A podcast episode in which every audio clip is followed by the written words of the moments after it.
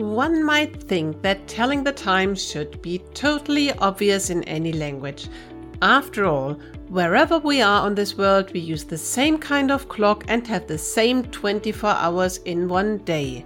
Why should there be any possibility to get mixed up? Well, different cultures have different ideas sometimes. Hallo und willkommen, hello and welcome to the Uplevel Your German podcast. Ich bin Charlotte, I'm Charlotte, founder of the language school Charlingua and host of this show. My mission is to make your language learning journey as easy as possible. I've created a cheat sheet and an auto-graded quiz for you about today's topic, and you can just go to charlingua.com forward slash 004 or follow the link in the description. So, in this podcast episode, we'll talk about telling the time in German. Wir legen los. Also, today we'll talk about the parts of a day, how to answer using the formal time, the 24 hour clock, how to ask for the time, and how to tell the time. Let's start with the parts of the day. In German, the whole day with the 24 hours is divided into six parts. Der Morgen, morning, almost the same as in English. Der Vormittag. So, Mittag can be translated to midday. Mittag, that's noon. Then, der Vormittag is before midday, the late morning. So, der Vormittag, dann der Mittag. Next we have der Nachmittag. Nach is after, so this is afternoon or literally after midday. Der Abend is the evening and finally there is die Nacht. Once more, noch einmal. Der Morgen, der Vormittag, der Mittag, der Nachmittag, der Abend, die Nacht. All the times during the day are masculine. Der and only die Nacht is feminine. If you want to say in the morning, for example, you want to make an appointment and are being asked, when do you have time? You can say am plus the time of day. So in the morning, am Morgen. And the same way, am Vormittag, am Mittag, am Nachmittag, am Abend, but then in der Nacht. Once more. Am Morgen, am Vormittag, am Mittag, am Nachmittag, am Abend, in der Nacht.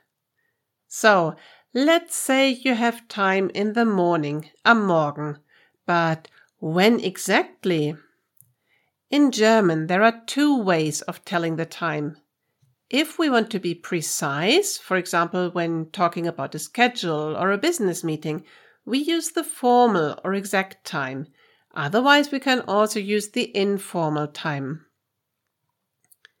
The informal time is a bit tricky for English speakers, so telling you about both formal and informal at once might be confusing. Therefore, I'll tell you about the formal time today and about the informal way of telling the time in one of the next episodes. So, first of all, when do we use formal time? You will come across formal time whenever someone wants to be precise.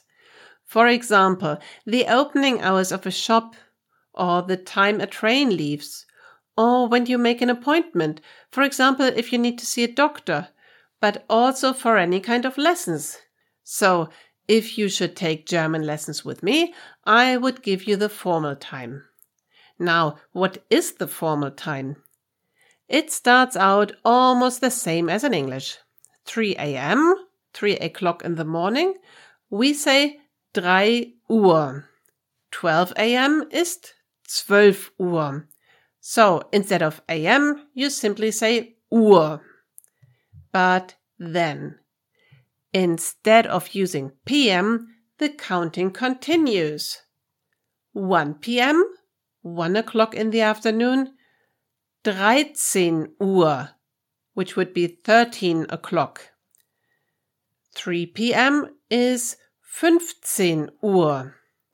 8 p.m., 8 o'clock in the evening, 20 Uhr.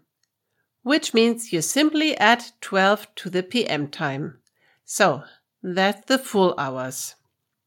To tell the exact time, you first say the hour, like we just did, for example, 10 Uhr, and then the minutes. 10.30 is 10 Uhr 30.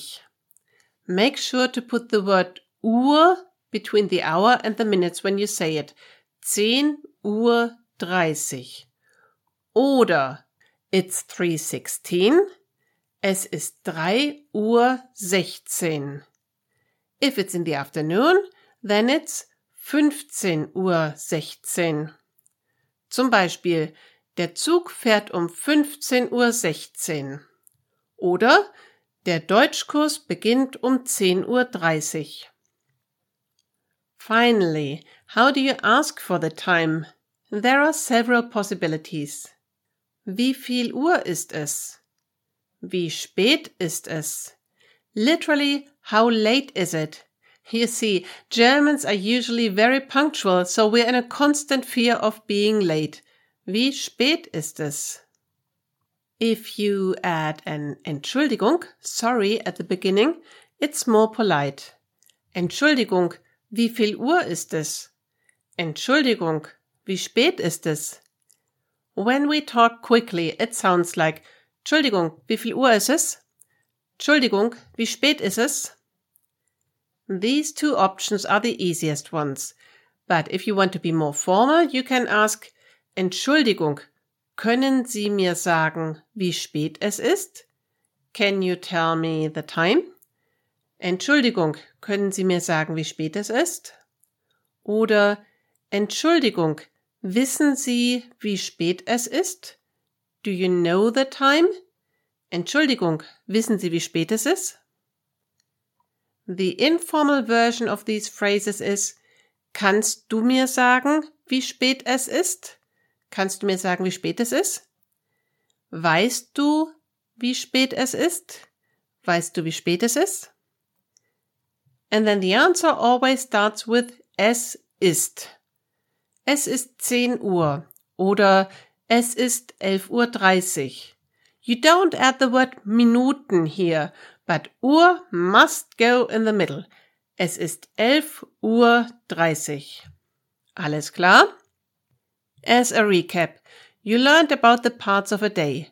Der Morgen, der Vormittag, der Mittag, der Nachmittag, der Abend und die Nacht. Now you know how the formal time in German works. You can ask for the time and you can also tell the time. If you want to practice, try saying all your appointments in German today. When do you get up? When do you start working? When do you have lunch? And so on. You can even set your digital clocks to the 24 hour clock to get used to it. So don't forget to download the cheat sheet at charlingua.com forward slash 004. And if you like this episode, please take a moment to subscribe to this podcast and to write a review. That way, it will reach more German learners and help them on their language journey. So, bye for now, and I'll meet you next week in another episode of Uplevel Your German.